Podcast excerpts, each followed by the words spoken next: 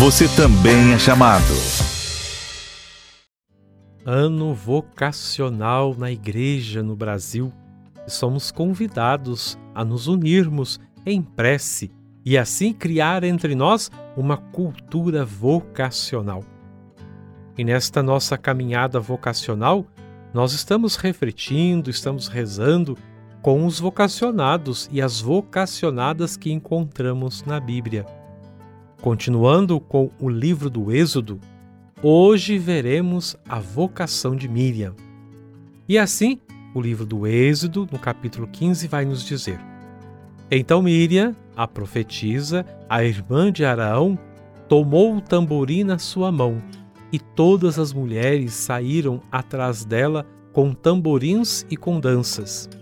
E Miriam respondeu: Cantai ao Senhor, porque gloriosamente triunfou e precipitou no mar o cavalo e o seu cavaleiro. Miriam foi irmã de Araão e Moisés. Ela aparece pela primeira vez no relato bíblico cuidando do irmão menor junto ao rio Nilo. Foi ela que agiu com sabedoria ao perceber que a filha do Faraó teve compaixão do bebê que acabara de ser encontrado dentro de um cesto no rio. O bebê era Moisés, seu irmão, que foi deixado no local de forma estratégica para que a filha do Faraó o encontrasse. Assim que percebeu que o plano havia funcionado, Miriam se ofereceu para procurar uma ama de leite para ele, permitindo que a própria mãe dele o criasse.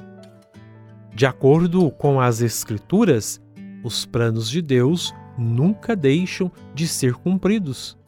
Um exemplo está no relato onde, apesar da posição totalmente contrária do Faraó, Moisés não somente viveu, como também foi criado no palácio, recebendo toda a estrutura para o seu futuro. Pois, cerca de 80 anos depois, veio a libertar o seu povo de origem da escravidão a mando do próprio Deus. Consta que, após um período difícil e ocorrência de dez pragas no Egito, a última delas foi a morte de todos os primogênitos egípcios, inclusive animais, e os hebreus continuaram ilesos. Entre idas e vindas, onde o Faraó deixava o povo partir e depois voltava atrás em sua decisão, quando finalmente conseguiram sair do Egito e atravessar o Mar Vermelho, todo o povo festejou a liberdade.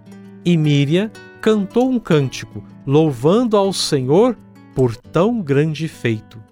O Cântico de Míria é um dos textos mais antigos da Bíblia, ao redor do qual se foi juntando o resto como cera ao redor do pavio. A vida de Míria nos ensina que Deus precisa de nós e que aprendemos sempre com os erros, mas também com os acertos. Outro ensinamento que podemos retirar de sua história é a obediência e a gratidão a Deus.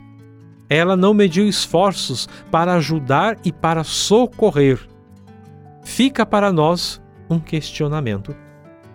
Nossas ações e atitudes estão provocando mudanças frente à nossa comunidade de fé, frente à nossa sociedade?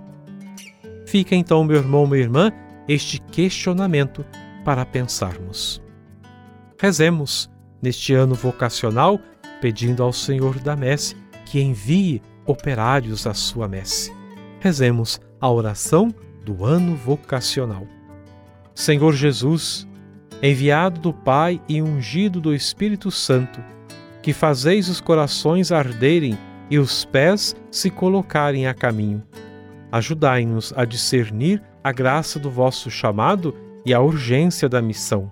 Continuai a encontrar as famílias, crianças, adolescentes, jovens e adultos, para que sejam capazes de sonhar e se entregar com generosidade e vigor a serviço do Reino em vossa Igreja e no mundo.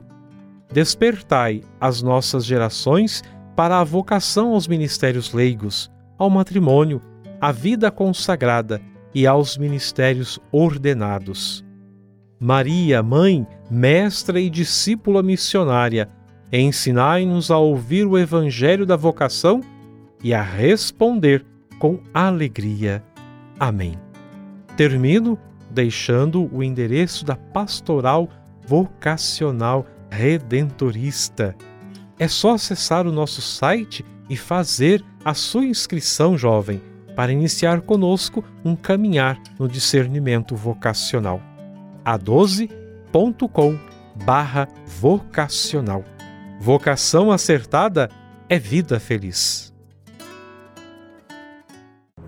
Deus nos chama para uma grande missão, para levar a sua boa nova transformar a vida dos que mais precisam e caminhar junto do seu povo.